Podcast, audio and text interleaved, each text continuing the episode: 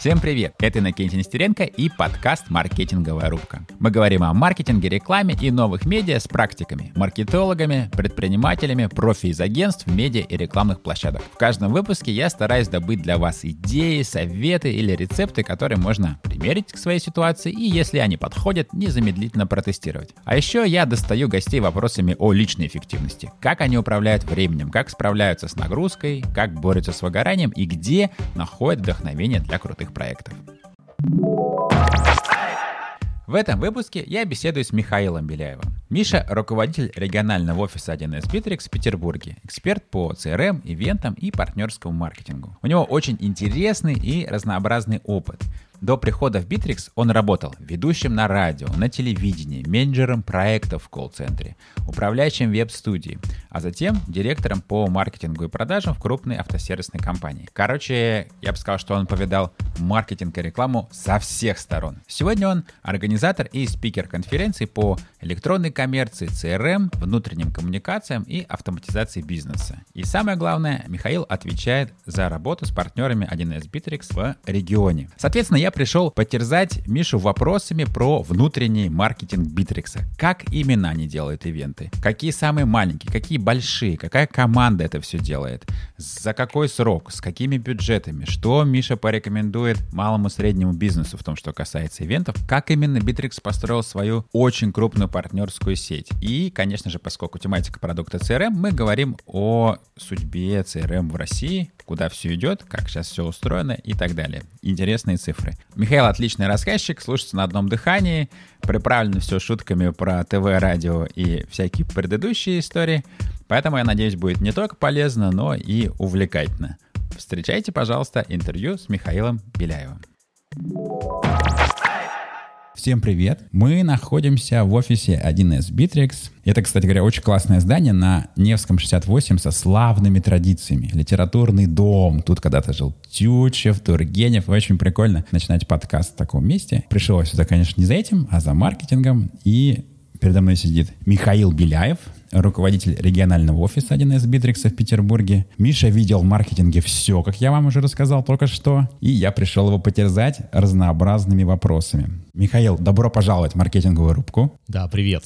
Расскажи чуть побольше про круг своих обязанностей, да, чем ты занимаешься в партнерском офисе. Я так для себя понимаю, что это партнерский маркетинг, ивенты, да, ну и поскольку продукт CRM, то все вещи связаны с CRM. Правильно ли это? Или... Примерно да. Фактически у нас в России три города присутствия. Изначально Калининград, в котором основные силы сейчас, и все программисты там, и а Битрикс Калининградский, да? Да, Битрикс а, из Калининграда. Я никогда этого не знал. Вот это да. Офигеть. Мы из Калининграда.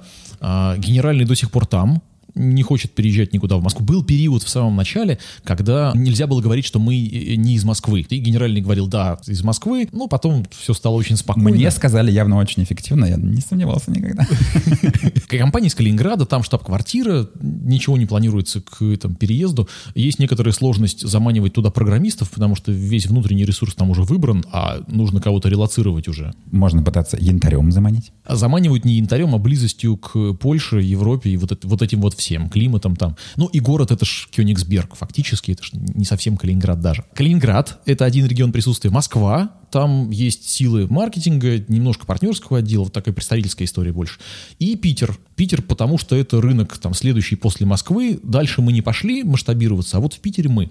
И по сути мы такой локальный битрикс. Все, что делает большой битрикс, делает здесь на территории Питера маленький битрикс. Если говорить по таким зонам большим активности, то ну, ну, две с половиной зоны активности. Первое это ивенты, у нас маркетинг вот локальный внутри в большей степени ивентовский, потому что маркетинг, который цифровой, он забран и не из Питера э, располагается, то есть мы там ставим задачку, ребята раскидывают, там какой-то таргет делают или что-то привлекают из соцсетей, кого-нибудь что-нибудь. Больше про закупку речь, да? Про закупку, то есть все централизовано, что касается цифрового маркетинга. То, что реклама, закупки, э, там, контент в том числе, он рулится оттуда. Мы здесь занимаемся ивентами по большей части. Иногда бывают какие-то проекты, но они больше, ну, может, партнерские проекты. Задружиться с каким-нибудь сервисом, придумать активность. Ну, можем говорить, что тоже ближе к ивентам или договоренностям каким-нибудь партнерским. Это первая большая часть. Мы делаем свои, участвуем в чужих, придумываем новые, там, меняем форматы, там, экспериментируем каким-то образом на этом поле. И вторая история, она про партнеров. У нас здесь много партнеров, основной канал продаж партнерский, поэтому мы отвечаем за то, чтобы они были здоровы, чтобы было больше, чтобы они думали в правильном русле, делали правильные вещи, продав... ну, вот это вот все. Я немножко подключаюсь к продажам в enterprise сегменте я бываю на встречах, там, бываю говорящей головой, там, представителем вендора, бываю там убеждаю кого-то, что-то исторически сложилось. Я вообще на пересечении все время маркетинга и продаж. То есть я никогда не был ни чисто там, ни чисто тут, а у меня какое-то пограничное состояние, оно либо ближе к маркетингу чуть-чуть, либо ближе к продажам чуть-чуть. Но часто бывает, что маркетинг и продажи как мужчина и женщина с разных планет, да? Да. Маркетологи говорят, э, что-то вы плохо продаете, продаваны говорят, что-то вы нам какой-то странный продукт дали. И... Продукт это про разработчиков еще или про да, тех, кто да, продукт да, да, делает? Или вы что-то там какие-то такие материалы сделали, что с ними наоборот только хуже продавать, и это если цензурно только выражаться, да. А у тебя же еще какой-то предыдущий опыт в автосервисной компании, если я не путаю, а- Аларм Да. СПБ, вот такая же тоже какая-то совмещенная, да, должность? Я, у меня даже должность называлась директор по маркетингу и продажам. Там рынок был э, и B2B, и B2C, поэтому на B2C рынке это больше маркетинг, на B2B рынке больше продажи. То есть вы, скажем, с сервисом что-то А, это, это сеть автомоек, такая сервисная история, сеть сервисных центров в смысле не починить машину, а там доп. сигнализации, э, оборудование какого-то вот в этом формате, там Допы тренировка, всякие. шинка, вот B2C, B2B, То есть B2G, вот это вот. Широкополосный это маркетинг, B2B да, то- это точечные, точечные да, продажи. корпоративные продажи. Окей. А вот если возвращаться к Битриксу и про партнеров, что дает партнерский маркетинг? Расскажи чуть-чуть. Вот эта работа с партнерами, чтобы они были живы. Как они? Живы, колосятся, растут, и что вообще происходит с партнерами? У Битрикса а, вторая по величине партнерская сеть э, айтишная точно в мире. То есть первый Microsoft, который построил мировую сетку, а у нас по количеству, по-моему, вторая. Вот я сейчас боюсь ошибиться, но вот 18 тысяч партнеров, которые работают на территории СНГ. Amazon Cloud, э, да, а Microsoft, да, ну вот, но это вот большой, общем, это большущий сравнимая партнер. история. Это сравнимая история. То есть мы поменьше, но мы сравнимые. По крайней мере, на территории там, России мало кому удалось построить такую штуку. Тогда рассказывай общие рецепты, чтобы люди начали чесать в голове. Давай. Есть один рецепт, который мы вывели изначально. а, у нас даже презентация была у Рыжиковой, который генеральный директор.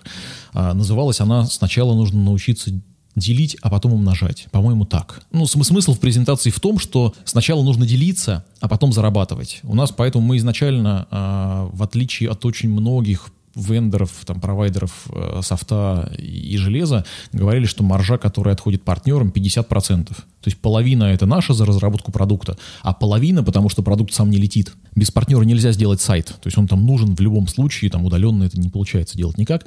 50% партнерская история. Это такой первый рецепт, и мне кажется, в нем очень много зарыто. Это история, как заработать вместе.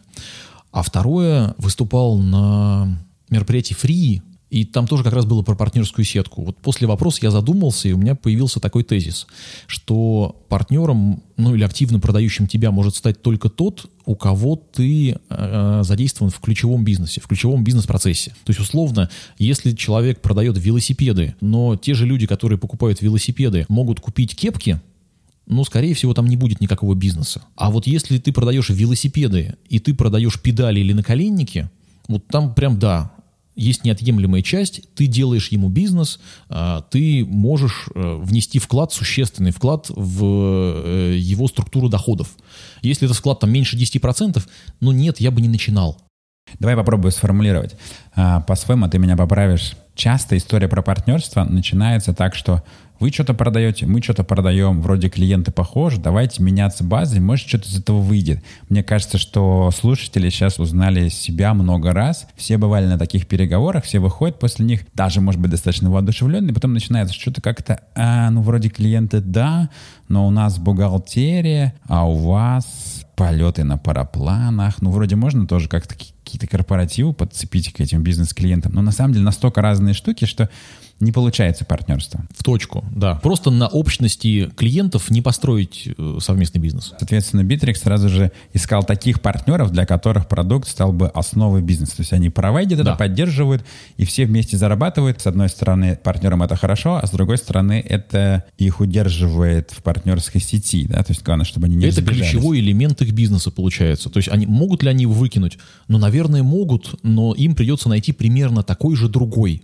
ключевой элемент бизнеса. Поэтому ты просто становишься лучшим элементом, э, од- одним из ключевых в их бизнесе. Это офигенно. Есть в бизнесе такой расхожий термин «порог входа», а тут получается «порог выхода». Ну, мы, кстати, точно в таких же формулировках думаем и про продукты, и про там, внедрение различные, что есть порог входа, и он на разных рынках разный. Условно, если у тебя там никогда не было сайта, то порог входа минимальный, вот ты взял да и сделал. Если тебе нужно переезжать, а у тебя там четырехкомнатная квартира и семеро детей, то реально порог входа на смену квартиры очень высокий, и там тебе нужно решиться.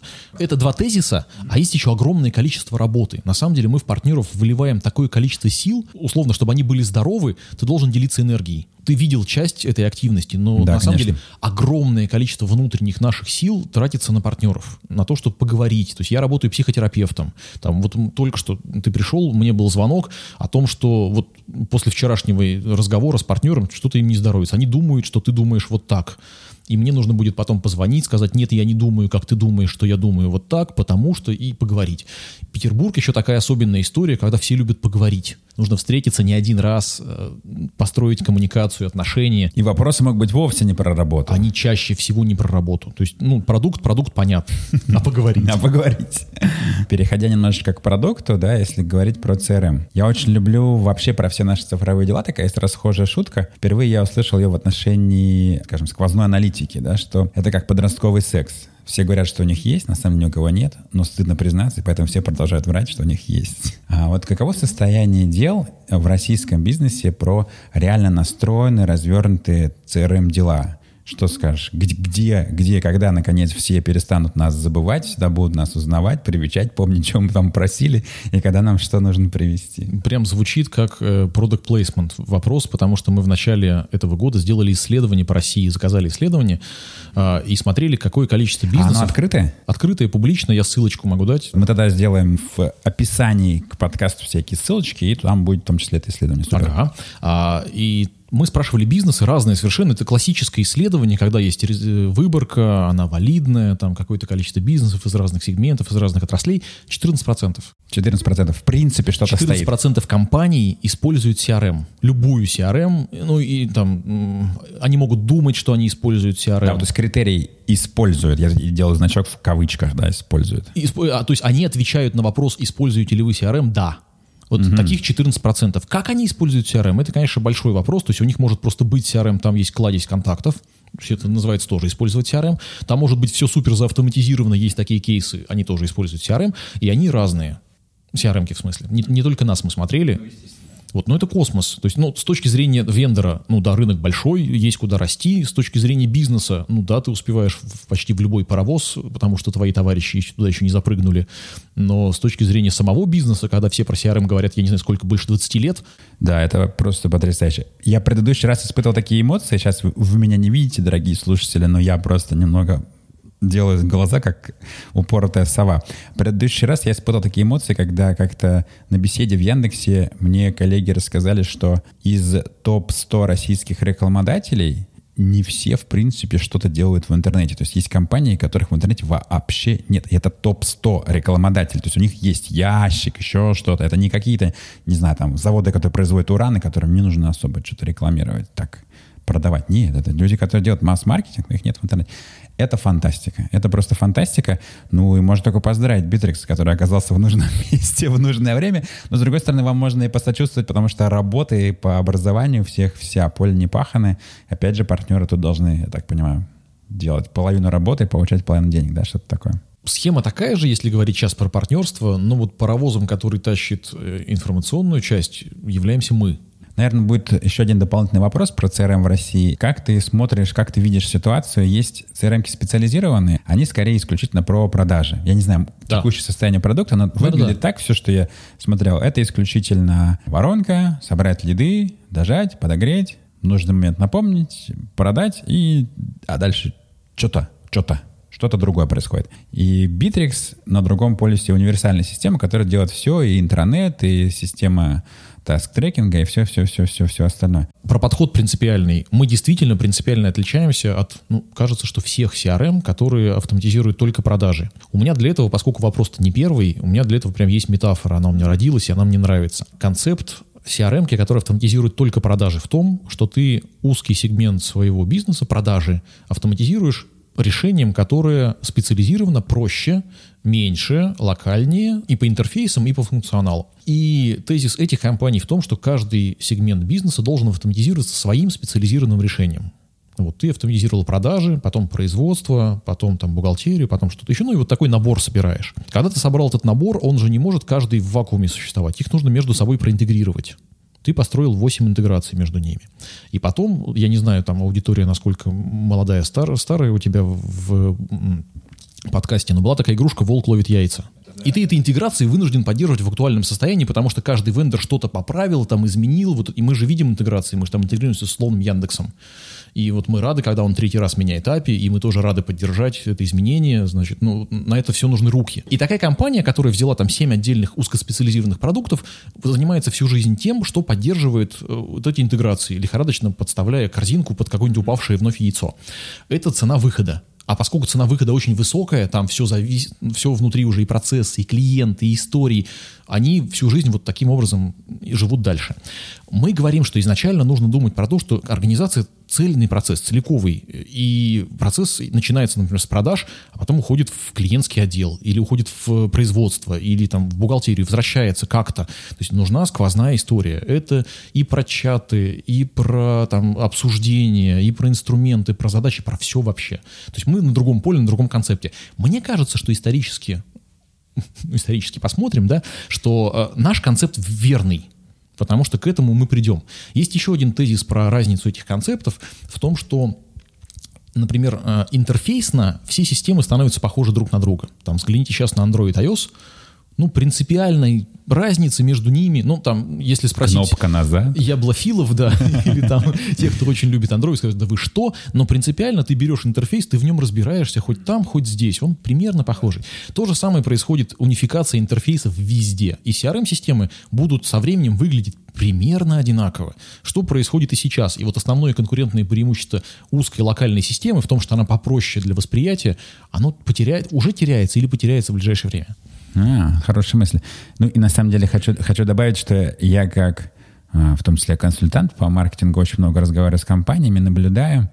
И а, есть одно такое, как бы сказать, можно интеллектуально поругать конкурентов. И люди так иногда делают, они говорят, ну, продажи-то у них хороши, или там маркетинг-то у них классный, а вот продукт, у-у-у. дальше не вдаются в у, потому что кон- конкурентов ругать некрасиво.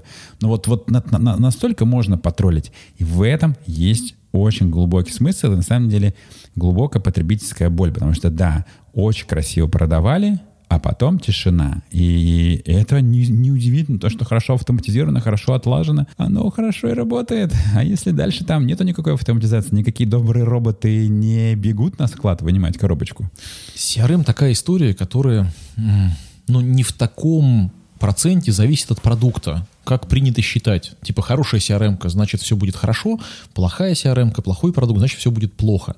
Основная боль при внедрении, она не на стороне технологии и CRM, оно на стороне процессов и регламентов. То есть каждый, кто хоть раз подходил или проходил этот путь внедрения CRM, знает, что первый вопрос, который ты услышишь, мне сейчас что делать, продавать или заполнять CRM-ку? Типа ты выбери за меня, я менеджер, скажи, что ты хочешь, чтобы я делал.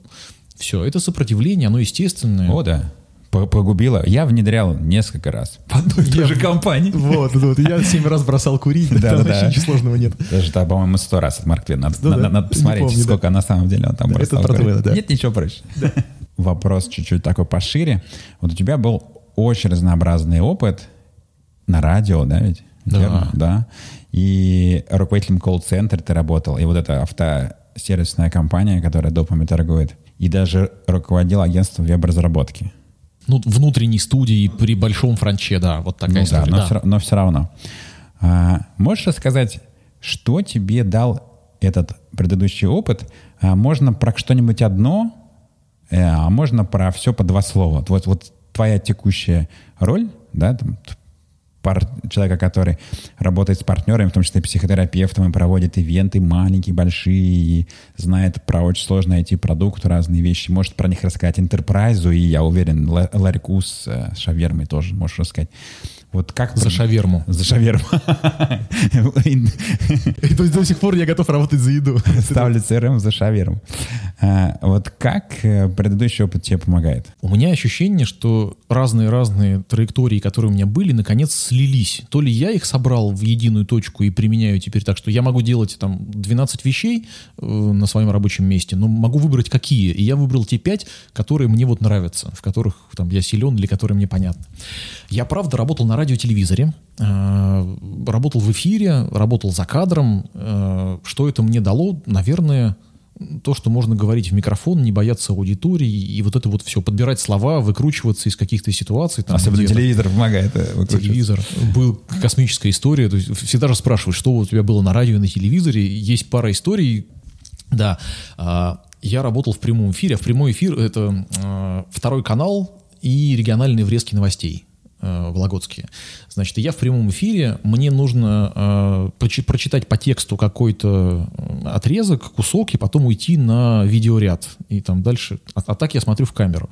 И, соответственно, текст не дописан, потому что все в попыхах там где-то. Вот. И я говорю... Э, губернатор Вологодской области, делаю паузу, и в этот момент понимаю, что я забыл, как его зовут. А интонационно, а интонационно нужно закончить кто? И я чуть не закрыв глаза, наверное, они были, я сейчас не помню, открыты или закрыты они были, я говорю и э, ухожу на видеоряд и жду, что там будет мат сверху, что ты или нет. Короче, я угадал, но это прям был сюрприз, потому что в этот момент вылетело начисто. То есть я не помню, что нужно сказать, зачем я пошел на то, что нужно было назвать его по имени. Вот, волшебная история.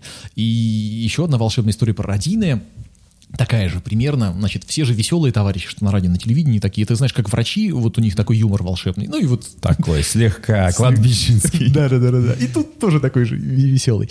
А у нас были врезки, музыкальные поздравления назывались. Значит, у нас стоял принтер, он такой э, матричный был еще. Ты слышишь, это значит, что пришло телеграмма, и ты идешь телеграмму брать, ставишь песню, вот это вот все. И, в общем, я читаю какое-то поздравление, а я работал в какую-то смену вечером, и там это регулярная история. Там все время прилетали эти поздравления, значит, там 4 часа ты работаешь, два из них ты читаешь вот эти вот поздравления с какой-то ересью. Ну, я прошу прощения, с, с поздравительными текстами, вот, которые родным и близким улетают через радиоволну. А, и веселые товарищи, а, в момент, когда я выхожу в эфир и начинаю читать поздравления, оно в стихах, текстом, там, значит, 7 четверостишей, выключают мне свет типа, типа поржать. Ну, такой прикол, значит. А я в эфире. Вот. И э, они-то выключают на секунду, попугать меня. Они выключатель поворачивают обратно, а лампы люминесцентные, которые загораются через 7 секунд. Благо опыт у меня большой, я наизусть знаю 7 четверостишей. я дошел до конца, пока не включился свет.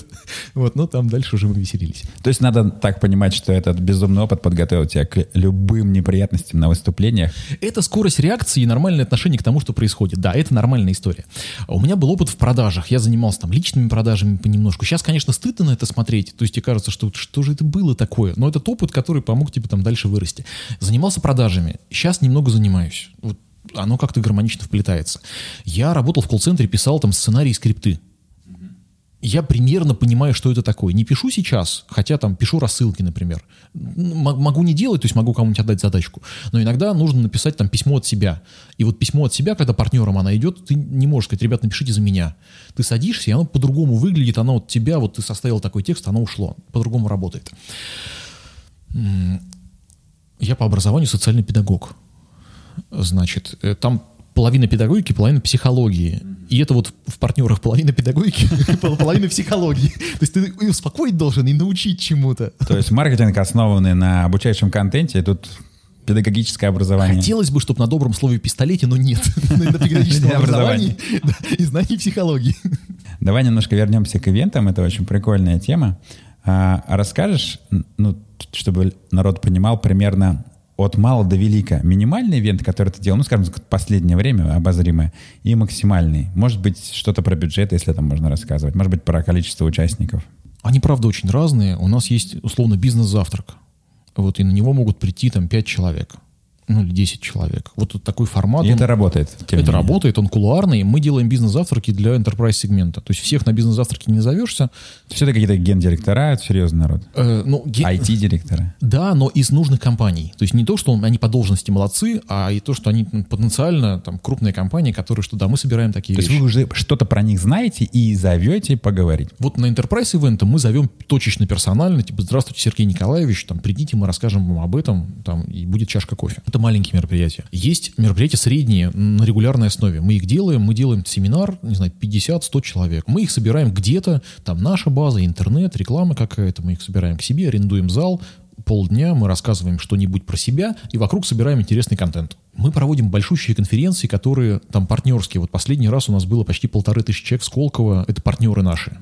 К вопросу любви к партнерам, там нет клиентов. Мы делаем формат, когда мы э, на большую конференцию, мы делали не только для партнеров, вот партнеров понятно, там, мы их там чему-то учим, собираем спикеров, причем Опять же, если мы делаем конференцию клиентскую, то мы там приглашаем Игоря Мана, который говорит, сейчас я прочитаю вам, и на Игоря Мана приходят люди, послушать его там что-то. А когда мы говорим про партнерскую конференцию, то мы условно вытаскиваем человека, который очень круто знает какой-то узкий, э, узкий сегмент чего-нибудь по рассказу. У него не громкое имя, это не какой-то супер там пупер э, хедлайнер, но он дает контент. То есть в основном партнеры приходят уже на наш бренд. Мы говорим... А вы подбираете практиков, которые рассказывают? Иногда это практики, иногда это люди вообще со стороны там социологи. Угу. То есть... Но тоже практики, просто в чем-то немного да. неожиданном. Да, да, да, да, да. А, то есть это бывает и партнерская конференция, и клиентская. Мы смешивали, мы делали такую клиентско-партнерскую, заходи, кто хочешь. Тоже там несколько тысяч человек одновременно в нескольких городах. Мы делали там Москва, еще четыре города параллельно, там транслировали релиз в разные города. Телемост. И, телемост, да, честно. И потом в каждом городе был какой-то хедлайнер для клиентов, и дальше программа какая-то там на один-два потока, на три иногда это космически по ресурсам затратно. Это даже не то, что не только про деньги, то есть про деньги тоже затратно, но это выжимает всю компанию так, что потом, ну, я не знаю, ты гулял всю ночь и не можешь дальше работать, если тебе уже там, сколько молодежи, не 20, да? Когда можно гулять всю ночь, а потом спокойно работать? А расскажи немножко вот о трудозатратах, чтобы народ понимал про, ну вот ивент на полторы тысячи человек, скажем, про который ты говорил, сколько? Или вот этот с телемостом одновременно? Ну, с, телемостом примерно то же самое, только команда дробится на более мелкие группы, и там методом подвига чаще всего это делает. Значит, вообще мы умеем делать ивенты. То есть мы их делаем постоянно, делаем все время. И для нас, конечно, это... Ну, я, вот сейчас буду говорить какие-то там цифры, ожидания, там, сколько мы готовимся, как это тяжело или сложно. Если вы ни разу не делали этого, то я не знаю, сколько умножить нужно. То есть, скорее всего, просто не получится такого же масштаба сделать сразу. И это вот как 7 раз за э, один ивент. Не надо с этого начинать. То есть, ну зачем? Мы начинаем готовиться за несколько месяцев. Э, это там бронь даты, потому что нужна площадка, альтернативы которой чаще всего нет там условно в Питере площадка, которая может вместить, не знаю, там полторы тысячи человек, ну их несколько. Вот и ты ищешь, где есть свободная дата, у одной площадки такой плюс, у второй такой плюс, нашел дату. Потом ты начинаешь думать про концепцию. То есть все наши ивенты, они какие-то концептуальные. Вот последний ивент для партнеров был под э, общим девизом «Будущее за людьми». Вообще мы IT-компания и делаем софт. Вот, но мы говорим, что софт-инструмент. Можно скопировать софт? Можно.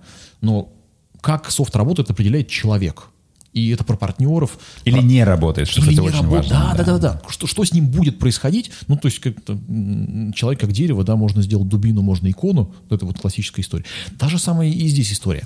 И мы говорим, что это отношение к партнерам, что мы относимся к ним как вот к конкретным персоналиям, к людям, вкладываем много, понимаем, какая их роль внутри. Мы относимся к клиентам точно так же, понимая, что да, мы делаем софт, да, мы помогаем бизнесу, но это история там про людей. И мы, соответственно, и программу такую же подбирали.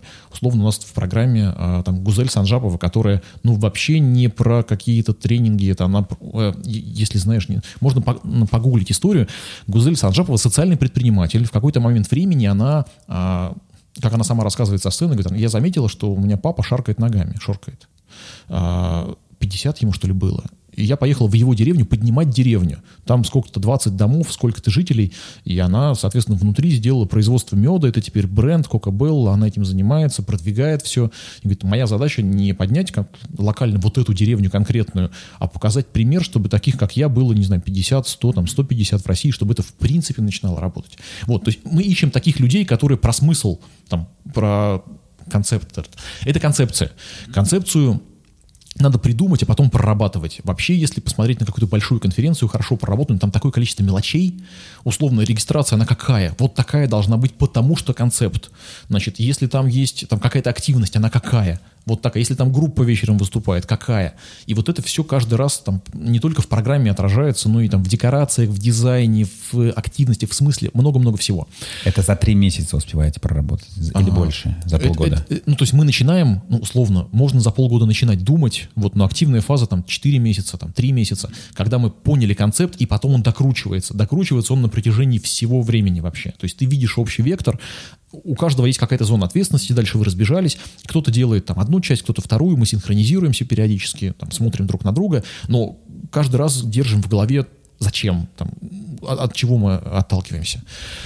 А, а дальше куча рутины не знаю, от площадки, там, кейтеринга до там, какой-то группы, программы, сбора аудитории, отдельные песни со сбором аудитории. То есть у нас есть план, план, там, план, план график. То есть в этот момент времени за столько-то дней до конференции должно быть столько-то процентов. Угу. А если нет, если не набрали? садимся, ну, как это обычно бывает во всем маркетинге, то есть садишься и думаешь, что не сработало, а что может сработать. И нужно оставить себе запас, чтобы успеть чего-то покрутить. Я довольно много продвигал мероприятия, и много хорошего про это не скажу, потому что это, конечно, всегда, ну, наверное, самая нервная авральная история. Нервная, авральная. Эм... И какая команда работает вот над таким ивентом? Ну, примерно по головам, по ролям. Можешь немножко рассказать? Мы когда оформляли командировки в Москву для э, битриксоидов, по-моему, больше 40 человек туда приезжало. Из Калининграда в основном. А, а, ну, Москва, э, Москва там местная, а Калининград, Питер, там, ну, еще там пара человек, Казахстан. 40 человек. Э, Киев, да. Офигеть. Может даже больше, потому что там, спи, ну, там еще спикеры есть, да, то есть мы делаем технологический поток, и рассказывают про него разработчики из Калининграда, которых мы тоже привозим. Вот, там партнерский отдел, который должен быть, мы его тоже привозим. Но там все каким-то образом задействованы. И тут еще есть такой момент, что мы приурачиваем чаще всего такой ивент к нашему релизу. И это задействует прям всю компанию, потому что не только ивент сделать нужно. Нужно еще зарелизить что-то. Еще нужно Иногда ивент готов, а релиз еще нет. Ну, с релизом по-разному бывает. Ну, бывает релиз-анонс, бывает релиз-факт, бывает что-то между чаще всего такое. Ну, да. Все равно это такая точка, к которой ты должен, ну, хоть что-то сделать, показать.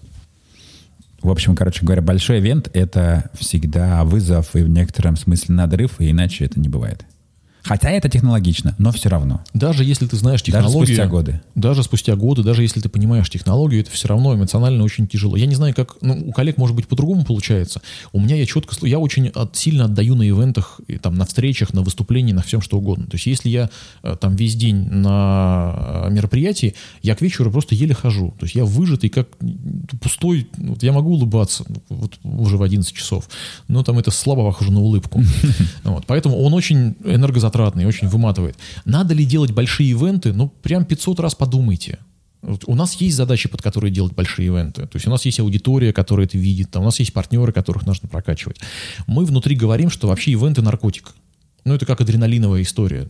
Ты... О, абсолютно, да. Я разговариваю, опять же, с командами, которые делают большие фестивали, у меня есть ощущение, что они такие ну вот э, э, ребята, как, не знаю, кто занимается экстремальным спортом, бейсеры, что-то такое, да. там есть такая адреналиновая нотка в этом во всем. Да, ну и в спорте у тебя прям моментальный эффект, ты полчаса пробежал, у тебя пошел адреналин, например, а в ивентах он э, все равно более более близкий, чем в бизнесе. Условно, в бизнесе ты делаешь, делаешь, делаешь, через 8 лет хобана, у тебя прям результат, что-то поперло, вот такое.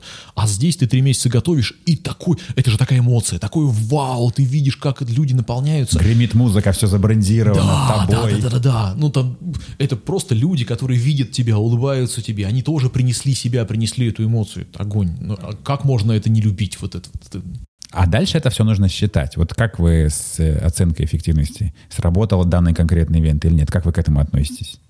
Ну, во-первых, у нас нет, э, ну, если говорить про продажи четкие, то редко ивент работает прямо на продаже. И не нужно делать так, что ивент работает на продажу. Хотя мы считаем, например, семинары, э, которые проводим там вместе с партнером, мы считаем затраты на семинар, мы их понимаем там все просто достаточно. А какие, если не секрет, ну, порядки хотя бы сейчас, затрат на семинар, ну, ты говоришь, 100 где-то, 150, да? 100-150 человек, это зал, условно, там, тысяч 30-40, плюс кейтеринг примерно столько же. Ну, Вот, вот такой порядок. А дальше уже все зависит от того, как ты можешь собрать аудиторию. Если у тебя есть откуда ее взять, круто. Если нет, то, пожалуйста, лей, Бюджетная лей, реклама лей, не жалей. вот может вот, быть, да. да, любым. Ну, то есть у нас тоже есть бюджетная реклама, то есть мы тоже собираем не только по своей базе, то есть мы ходим в социальные сети, там таргет настраиваем, то же самое, да, но у нас там достаточно скромный. Условно в сотню мы всегда вписываемся, вот, а, ну, вот примерно такой, такие затраты. Можно сделать дешевле? Можно, там другая площадка, не знаю, можно вообще по-партнерски прийти к кому-нибудь на площадку. Вот так работает. А если говорить про большие мероприятия, что-нибудь скажешь про там бюджеты или хотя бы еще Большие мероприятия меряются охватами. Да, то есть это, это бюджеты, они большие бюджеты, я цифр не скажу, но там они ощутимые очень.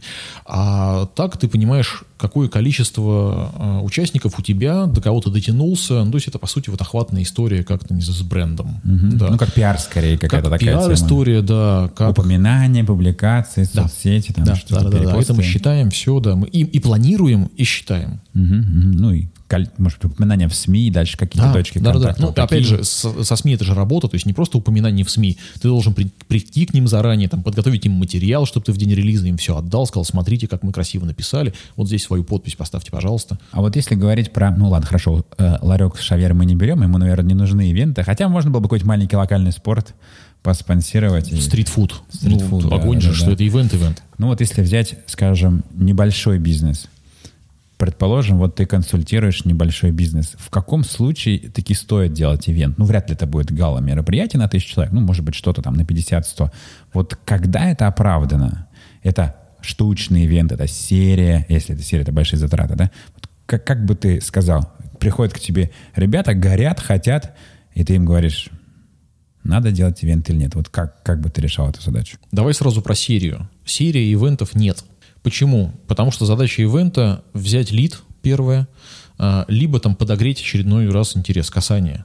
Это достаточно дорогое касание. Ну вот я говорил, там, сколько стоит мероприятие, там 100 человек. Ну, по тысяче, условно, по там. тысяче рублей на вот пообщаться. Да, там может быть чуть дешевле, потому что есть явка, есть регистрация, есть явка, они разные. Кто-то пришел, кто не пришел, лид у тебя все равно есть, ты как-то можешь там дальше, ну, не суть.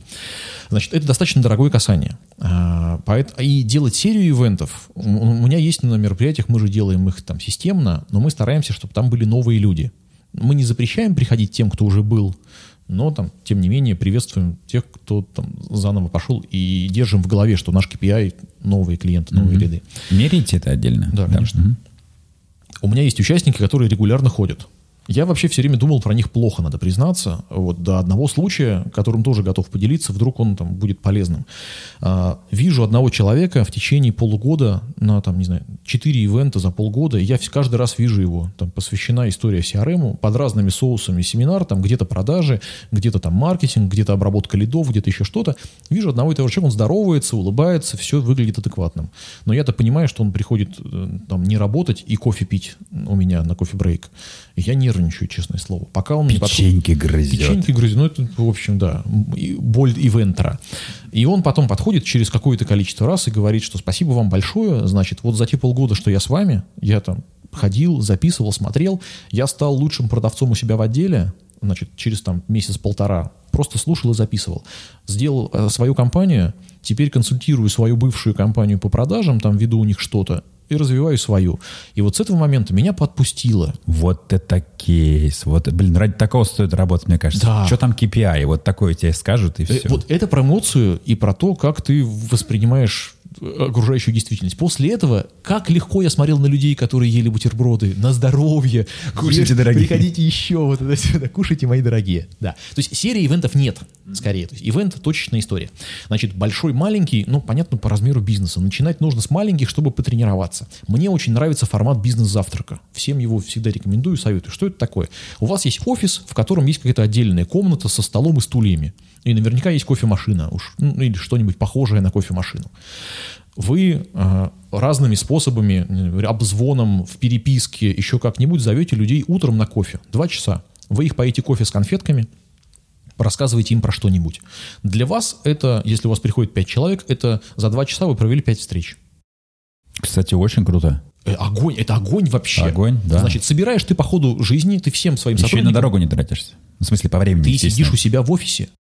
Прям, Ну, то есть, что Ну или в кафе рядом с офисом, не суть. Можно в кафе рядом с офисом, но тогда появляется забронировать кафе, там, заплатить за там что-то круассаны, кофе, опять за затраты. А вот если у вас в офисе можно куда-то сесть или можно выгнать всех и сказать, что в среду вы приходите к 12, а не к 10, все будут рады. Как в общежитии соседа выгнать. Да, Ну, да, у меня свидание. Слушай, дружище, век помнить буду. Да.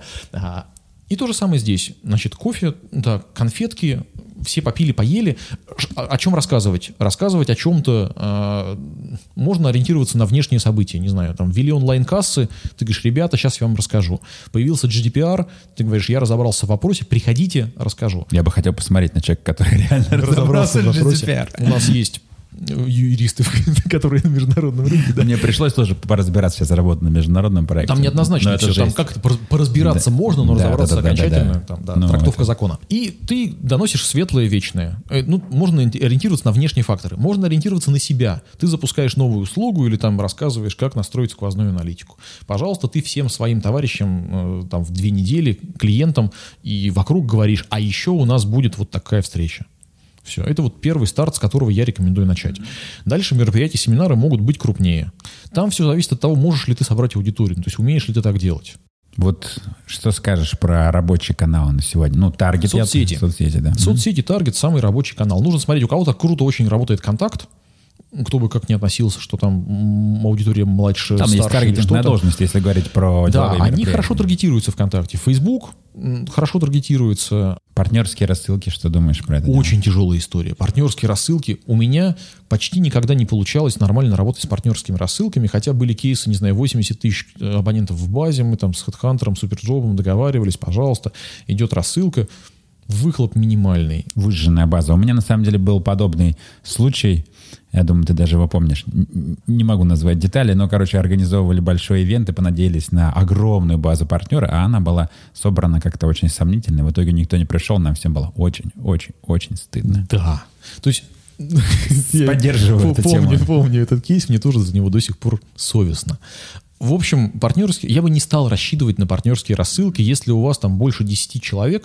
То есть, если вдруг случайно к вам затесались из партнерской рассылки трое, а нужно собрать шестерых, огонь так можно делать. Ну, если не придут трое, у вас будет свои трое. Ну, было шестеро, стало трое, ну, плюс-минус, поговорим. Но если ивент на 100 человек, Если на 100 человек, нет, планируйте сами, смотрите другое. бюджет, да, вот это.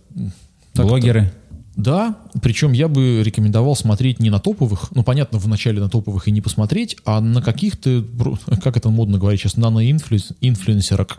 Да, здравствуйте, я наноинфлюенсерок. Не могли бы вы дать мне что-нибудь? э, да, я расскажу об этом в сторис. Ну что, рабочая тема? Вопрос, Рабочая как- тема. Как автоматизировать? это? Рабочая тема, да, то есть нужно просто найти их. А, рабочая тема пойти и найти сообщества ВКонтакте, какие-нибудь небольшие.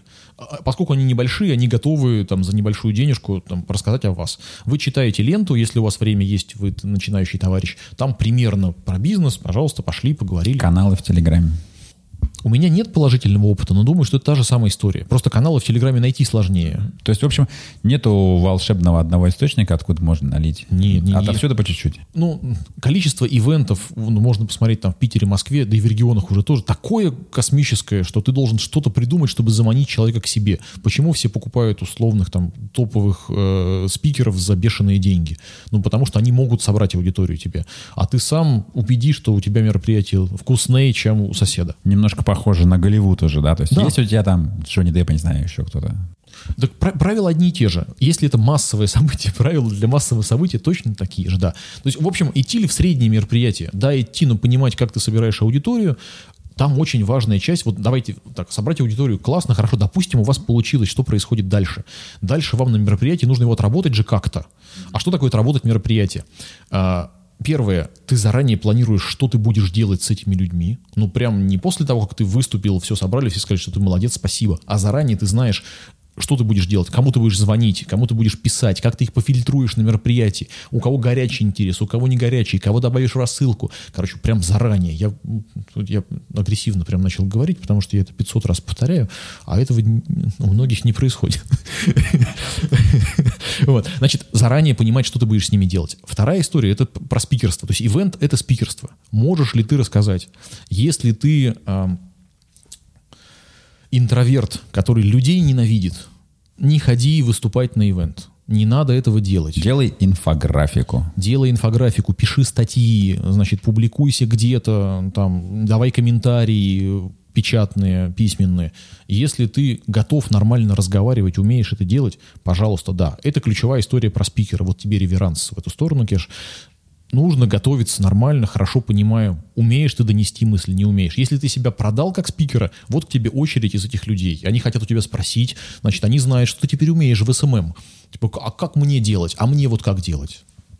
Общий вопрос, два, вернее, общих вопроса. Один, на кого еще обратить внимание? Ну, то есть понятно, что у Битрикса классно получилось, и вот дал довольно много советов.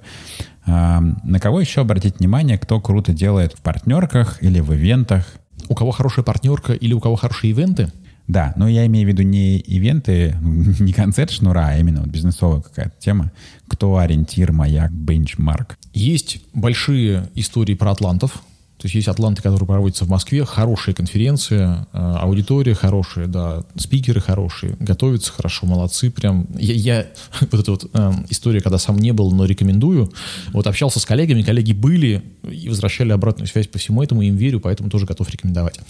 Э, в Питере есть э, два человека, которые э, собирают суровый питерский SMM как бренд уже прямо, и вот серию конференций. Да, большие молодцы. И ребята большие молодцы, они подошли очень осознанно к сбору аудитории. То есть они продвигают это, у них книжка волшебная есть, там можно почитать, посмотреть ее. А, они говорят, что а, ключевая история для сбора ивента – это аудитория, с которой нужно постоянно работать. Ядро аудитории – сообщество. И если ты развиваешь сообщество, все у тебя нормально, и ты не переживаешь вот этот ужаленный, будет у тебя все-таки 100 человек на ивенте или нет. Это прогнозируемо. Но... 70 будет, 30 надо будет добрать, типа того. Да, да, да. То есть ты четко прогнозируешь, вот твоя аудитория, но с ней нужно постоянно общаться, ее нужно расти, это большая работа, которую ребята ведут. Поэтому на них посмотреть однозначно можно. Первое, вот на что нужно очень сильно посмотреть, как они это делают, потому что они в этом хороши. На сообщество, да. Мне кажется, мне нужно с ней будет пообщаться еще. Да, кстати. Что вообще не можем же мы не потрендить про тренды. Вот куда все идет? Протрендить. Рубрика протрендить. Протрендить. А, куда все идет? Вот выбери все, что хочешь. Хочешь CRM как направление, хочешь ивента, хочешь партнерский маркетинг. Про партнерский маркетинг не скажу ничего. Как был человеческий фактор, так остается человеческим фактором. Не изменится ничего. Немасштабируемая вещь, которую надо Немасштабируемая делать. вещь, вкладываешь много усилий, получаешь, не вкладываешь, ничего не получится. Есть там вот косвенные условия про то, что это внутри бизнеса должно быть. Не сайт-продукт какой-то, что продавай еще и носки. А ну, про это мы поговорили. Может быть, еще какая-то история предположим, про ивенты, наверное, это будет попроще, что часто делают неправильно, как тебе кажется? Сразу большой там или что-то такое. Не понимают зачем. Ну, то есть, вот опять же, нужно изначально понимать, на кой ты это делаешь и как ты это будешь считать. Как везде есть. Это про ивенты. Не, вот э, можно взять фразу и подставлять вопрос. Что, что ты думаешь, какие ошибки есть у людей, которые запускают рекламу, которые делают ивенты, которые собираются открыть бизнес, которые еще что-нибудь собираются сделать. Зачем ты это делаешь и как ты поймешь, что ты молодец? Это может звучать смешно, но на самом деле это, наверное, половина проблем во всем маркетинге. Да. И даже во всем мире. То есть у меня были какие-то иллюзии, ребята, что мы тут в России такие замшелые. Сейчас много работаю. Америка, Япония, еще что-то. Все такие же. Ну, очень хочется поделать чего-нибудь. А зачем? Вот этот вопрос частенько забывают. Ну, если внутри есть ощущение, что нужно так делать, человек обычно идет и делает. Это иногда работает, есть интуитивные предприниматели. Но неплохо бы еще подложить какую-нибудь аналитическую основу и стратегическую мысль. Это твою интуицию выведет на уровень, когда ты не просто отдавай направо, а давай направо на 45 градусов, потому что. Окей, давай а, потихонечку закруглять, наверное. А, какие-нибудь а, книжки, курсы, ресурсы, что а, либо сам любишь, либо часто советуешь. То есть, может быть, тебе они уже кажутся простыми, но люди приходят тебе с вопросом, и ты говоришь раз за разом, ну вот туда идите, почитайте, пройдите курс, не знаю, блог какой-нибудь полистайте, что-нибудь. У меня болезненный ответ. Значит, я э, какое-то время перечитал бизнес-литературы. И у меня не, не прошел обратный процесс. Частично потому, что я еще не отошел, что вроде бы хватит в топку бросать просто так книжки, надо бы остановиться. А частично потому, что э, я переехал офисом, и теперь э, перегон в метро короткий, я не успеваю читать. Значит, это фрустрирует. Да, то есть это вроде бы... Никак не могу заместить эту штуку. То есть книжку, наверное, там как готовую не порекомендую. Я вот порекомендую подход к книжке и. К ивентам по моему глубокому убеждению, опять же, это не про книжки, это общая история, ну давайте про книжки, раз уж начали. А, если ты что-то читаешь, есть там правила тренингов, книжек и всего остального про 72 часа. Выписал себе то, что тебе нравится, то, что ты хочешь сделать. Если ты за 72 часа ничего не сделал, ничего больше не будет. Книжка, ты молодец, что ее читал, ты можешь похвастаться там или на полку положить, или что. Она у тебя нигде не осядет. Написать список 52 книги, которые я прочитал за последнюю неделю. Я сейчас не в качестве осуждения, что некоторые ставят себе цель на... Вот сегодня был на конференции, буквоед выступал в самом начале, они организаторы конференции. Говорят, вот правило читающего человека, что нужно читать такое-то количество книжек. У меня есть ощущение, что это превращается в медальки. То есть нужно э, прочитать 12 книжек в год. Опять, вот зачем? То есть что ты с ними будешь делать? Просто не потерять навык чтения – ну, окей, наверное, можно, но то, тем ли способом. Прочитать 12 книжек и там что-то с ними сделать же нужно. То есть ты берешь книжку, которая релевантна тебе. Условно, я там беру книжку про э, построение партнерства. И мне это волнует сейчас тема. И тогда она хорошо ляжет. Я уверен, что книжки не ложатся в стол. То есть вот я прочитал 50 книжек, они у меня в багаже есть, и в какой-то момент они стрелять по очереди начинают. Не верю. То есть то, что ты прямо сейчас читаешь, прямо сейчас применяешь, работает цифры из статистики, я сейчас боюсь про исследование не скажу, но много раз ее слышал, вроде это правда. Один или два процента людей после там, тренингов, мероприятий хоть что-то делают. Для всех остальных это шоу, рок-концерт. Это тоже нормально. Вид досуга. Вид досуга. Это тоже нормально. Это вид досуга такой. Но если это делать для того, чтобы что-то изменилось, 72 часа. Выписал, начинаешь делать. Выписывай 50 штук, бесполезно. Выписывай одну, делай. Выписывай две, делай. Тут хочу добавить любимый подкаст Тима Ферриса, ну, многие знают бизнес-подкаст, у него там был а, выпуск с основателем Shopify, огромный e-commerce проект. Поразил этот выпуск у чувака дислексия или какое-то еще нарушение, которое очень мешает ему читать. Поэтому он крайне тщательно относится к выбору книг. Он читал их мало, может быть, год нужен, чтобы что-то осилить. Ну, я кину тоже ссылку, послушайте, выпуск чудесный. А, но суть в том, что он читал все правильные книги и читал их медленно, и все по чуть-чуть пробовал, и у него все получилось. Я такую же историю слышал про фотографов, когда люди перешли на цифру, а кто-то остался на пленке. И человек, который остался на пленке, аргументируя, почему он там, он говорит, мой кадр стоит сколько тут, 18 долларов примерно, что тут пересчете. Ну, это все большой формат очень может быть, да. Да. Он говорит, вот столько стоит мой кадр, поэтому у меня нет 18 кадров в секунду. Я очень тщательно проверяю, что будет в кадре, кадрирую правильно, значит, свет выставляю, все думаю, а потом делаю. Да, это одна из стратегий. Я на самом деле читаю много, и мне меня, у меня по-другому, у меня все откладывается, и все когда-нибудь помогает. Я не могу сказать, когда, мне нужно побольше напихать в голову. Но тут уж каждый для себя выбирает. Да. Скажи про личное планирование. Вот у тебя есть какое-нибудь планирование на год, на день, на неделю, какая-то система? А, и если есть, то насколько она долго держится? Насколько живет долго? У меня, честно скажу, много очень попыток. И очень мало э, помогает мне планирование на день. Ну, естественно, есть календарь встреч, чтобы не забывать. И в основном работает просто дневник, в котором я записываю, что я хочу, надо это полистывать и не забывать. Вот как-то так. А вот у тебя как?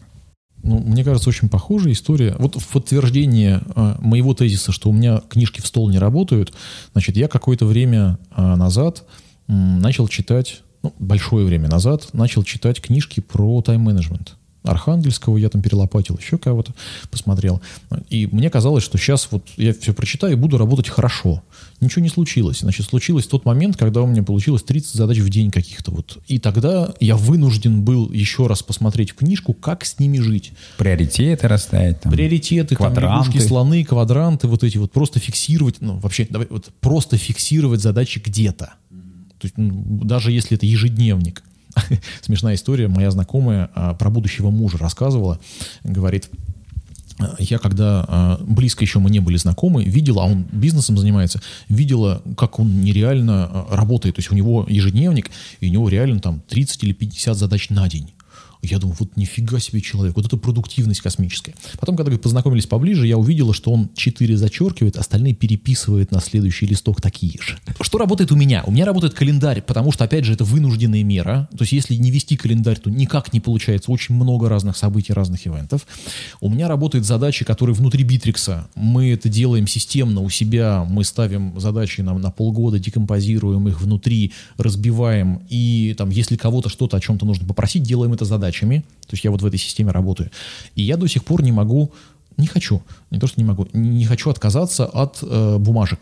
Я пишу на оборотах распечатанных листков, там, счетов, там, всем остальным. У меня есть такая папка. И я, приходя утром, э, выписываю себе ключевые истории, что мне нужно сделать, даже если это там отсканировать документ вот, там, отсканировать документ, сделать презентацию, там, выслать там, что-нибудь кому-нибудь, и вот, не знаю, сколько там влезает на листок таких пунктов, там по-разному бывает, и мне особенное удовольствие доставляет вычеркивать это.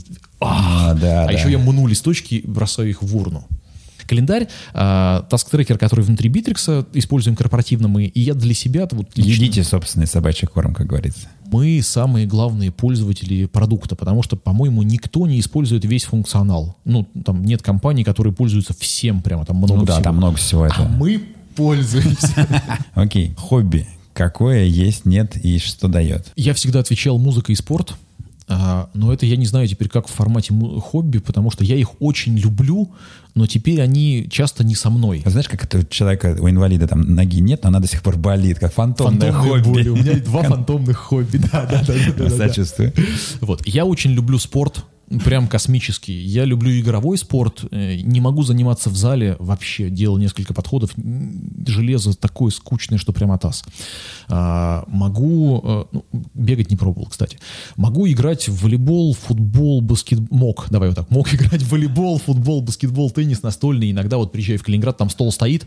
Вот. Да, ну, а сейчас люблю. во что-то успеваешь поиграть, нет? Нет к сожалению, прям нет. И очень мне от этого плохо.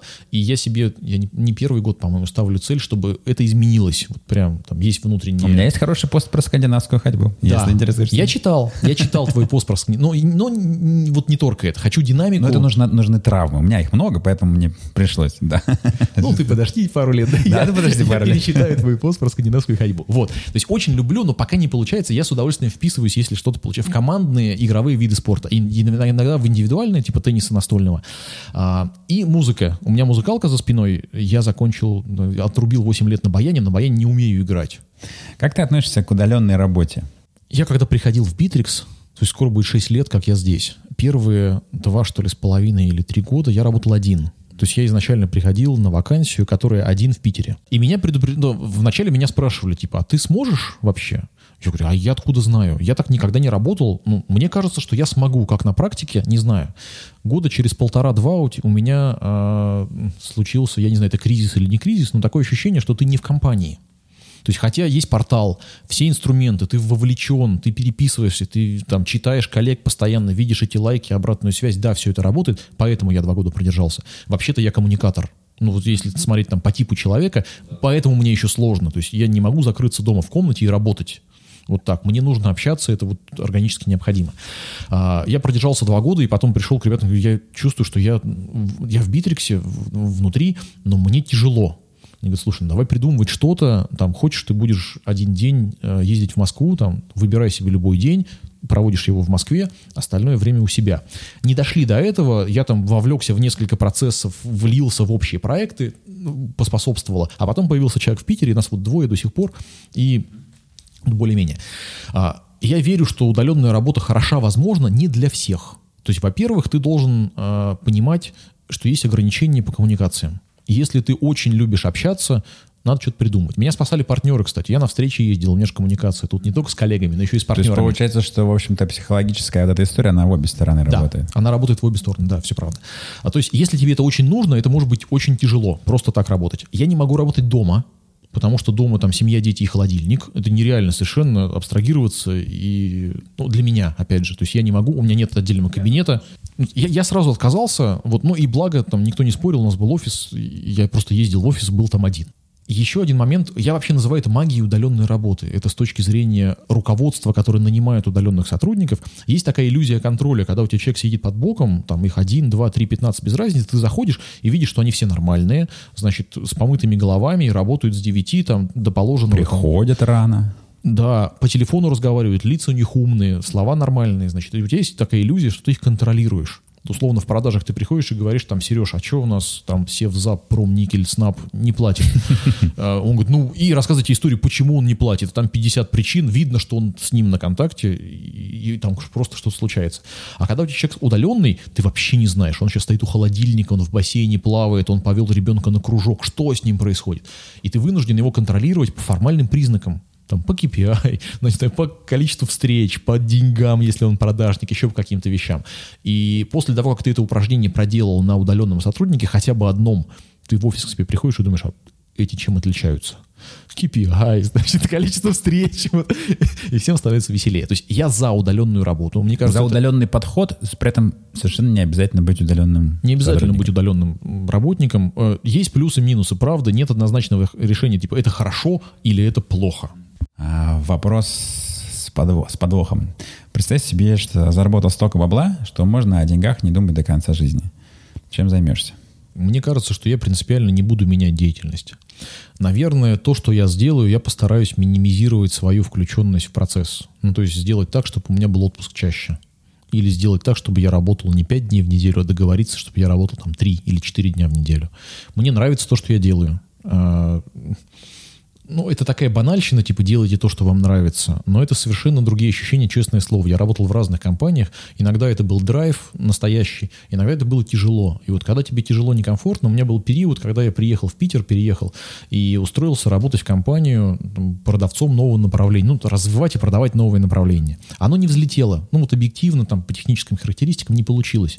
А у ребят э, еще типография была. Они говорят, ну, ты нормальный вроде товарищ. У нас сейчас сезон будет, там, зима, календари. Давай руководителем типографии. Нужен человек, который все Ты это... Ты еще руководителем типографии поработал. Я еще и в хоре на гастролях пел. Это вот все.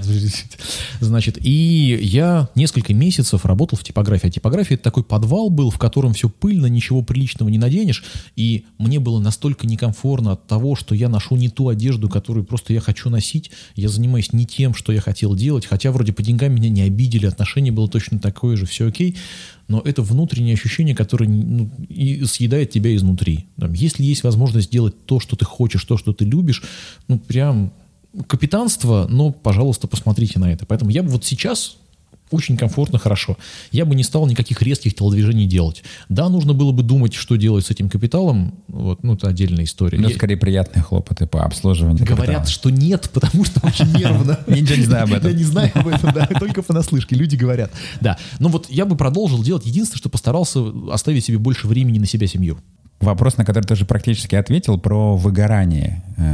Что думаешь и как борешься сам? Видишь ли это в людях из сферы маркетинг, digital, там, не знаю. Огонь вопрос. Медиареклама.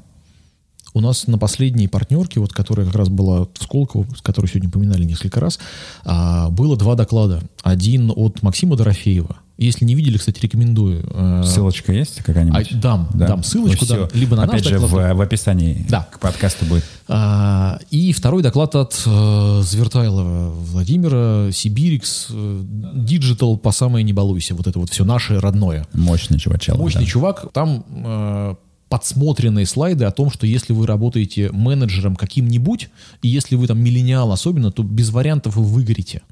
И про нас в digital е, прям про всех, я думаю, что пальцем в любого ткни, и через какое-то время наступает выгорание. Кто-то дольше держится, кто-то меньше, но точно наступает. Есть периоды, когда ты точно понимаешь, что ты можешь, можешь, но не хочешь. Ну, трэш вообще. Это вот старый анекдот про магнолия. Прям то, ну, очень неприятные внутри ощущения. А, мы про это говорили внутри компании как-то. И мне очень понравился подход нашего Сергея Рыжика, генерального, в том, что очень часто в этот момент ты делаешь резкий скачок в бок. Типа, я больше не могу здесь, и я сменю отрасль, например. ну, мы путаем причину следствия, это, ну, не знаю, теплое с кислым, а, потому что если ты выгорел, это а, отношение к твоему, твоей текущей деятельности и ситуации внутри. Оно, кстати, не всегда работа, не всегда про работу. Ты можешь выгореть дома как-то. А, Давай я еще раз ссылку на доклад попробую дать, если он публичный, кстати. А, опять же, Сергей говорил, у нас в компании есть психолог, уже штатный. То есть ты можешь пойти поговорить с психологом, если у тебя что-нибудь не так.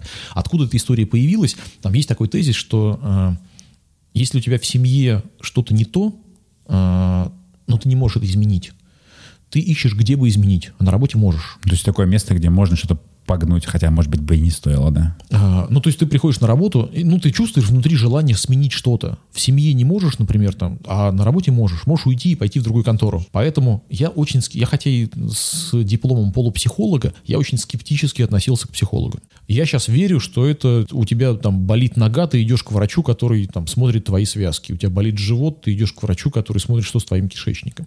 У тебя в голове не в порядке, у тебя депрессия, ты идешь к человеку, который умеет что-то с этим сделать самому, ну, то есть есть сильный, вот я мужик, типа, что я пойду куда-то. Сходите, пожалуйста. Это полезная история, значит, очень да. Это первая штука. Вторая штука, нужно переключаться. То есть можно остаться в той же... Вот у вас крутые компетенции. Если вы успели выгореть, вы уже молодец. Там где-то по, по дороге были. Было с чего гореть. Было с чего гореть. Вы уже там наработали себе хороший багаж. Останьтесь, встаньте немножко рядом. Посмотрите с другой стороны. А, у меня были периоды, когда я падал по вот, эмоциональному состоянию. Благо, я здесь могу придумать, что вот я прямо вот это больше не хочу делать, но хочу делать что-то рядом. То есть я остался внутри компании, остался на тех же сегментах работы. Не знаю, я беру себе экспериментальный проект. У нас так можно. Типа, ребята, я хочу вот это. Если все понимают, что ну, изначально идеи не гиблые, идите не. Предпоследний вопрос. Что посоветуешь начинающим специалистам, ну вот широко говоря про а, маркетинг, digital-сферу, рекламу, чему учиться, какие скиллы, а, куда смотреть, какие компании идти для начала? В какие компании идти? А, если у тебя есть цель, я прошу прощения, я опять с этого. Значит, если ты понимаешь, что тебе нужно 1, 2, 3, ты понимаешь, в какую компанию тебе сразу идти. Ну, предположим, нет. Ты хочешь что-то такое вот рекламно-маркетинговое, а что до конца непонятно. Пробуй. Тогда нужно пробовать. То есть, если ты не понимаешь, что, я не знаю, по-моему, в «Красотке» это была девочка, которая не понимала, э, что она любит в итоге. То есть, она сбегала там от разных мужей. Я не помню, там где-то сбежавшая невеста крас... Сорян, я Давайте вообще... вот так. Да, да. Есть кино, которое, Есть кино. которое все знают. Значит, а мы нет. Там играет Джулия Робертс. Вот. А, и у нее не получалось в браках, потому что она не понимала, что она хотела. И вот в какой-то очередной раз там ее спрашивают, ты яичницу какую любишь? Типа яйцо разбивать или не разбивать? А откуда я знаю? Иди пробуй, чтобы понять, что тебе нужно.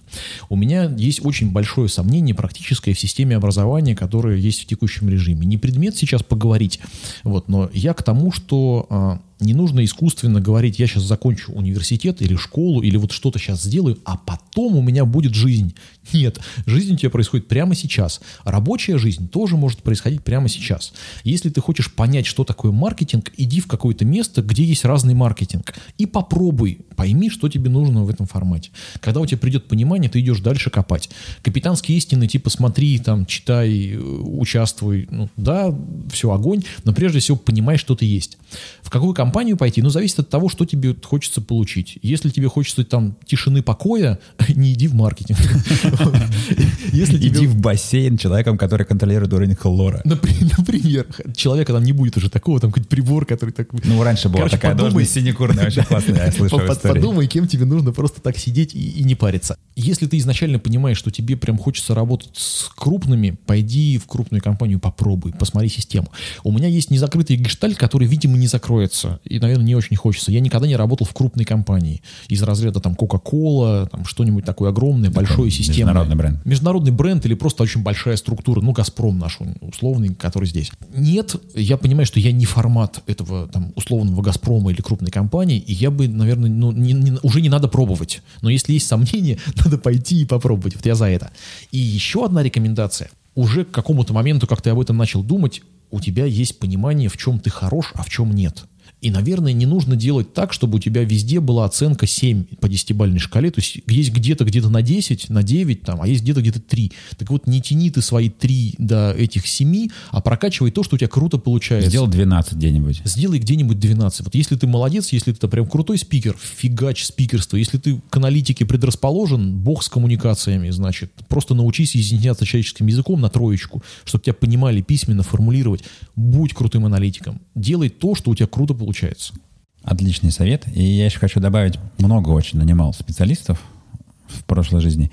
И всегда очень выигрышно смотрятся молодые ребята, которые что-то пробовали. Маленький школьный проект, где они сделали небольшой сайт.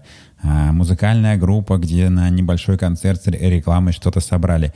Любые такие сайт-проекты, которые стоят, не знаю, тысячу рублей, да, так потратить, сэкономленные на завтраках, они поднимают многократно ваши шансы на то, что вас наймут вот туда, где вы хотите поэкспериментировать. Вот туда же еще в копилку, сам через это проходил. Есть ли есть ощущение, что вот то, что там сайт-проект, его сделать раз, плюнуть, это не ваш уровень, э, неправильно говорить засуньте это, забейте, закройте глаза на это и сделайте вот то, что вам кажется прям несерьезным. Оно удивительно покажется вам не таким несерьезным, когда вы руками это делать будете. Да, так слово о конференциях, по которой 40 человек организуют. Да, попробуйте сделать там конференцию на 15 человек. Посмотрите, что это такое. Какие-нибудь э, мысли напоследок, рекомендации всем собравшимся?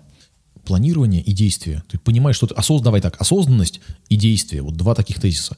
Понимай, зачем ты что-то делаешь, там, пропускай через голову сначала, а не интуитивно делай все, что попадается под руку. А, по сути, ты должен быть... Ну, это не руководитель, это ты должен управлять своей жизнью. Опять же, давай высокопарно очень звучит, вот так вот, прям ужас какой-то. Значит, ты должен понимать, на, на кой леший ты это делаешь. Если ты не понимаешь, остановись на секунду, секунда недолго, подумай об этом. И вторая штука, ну, делай.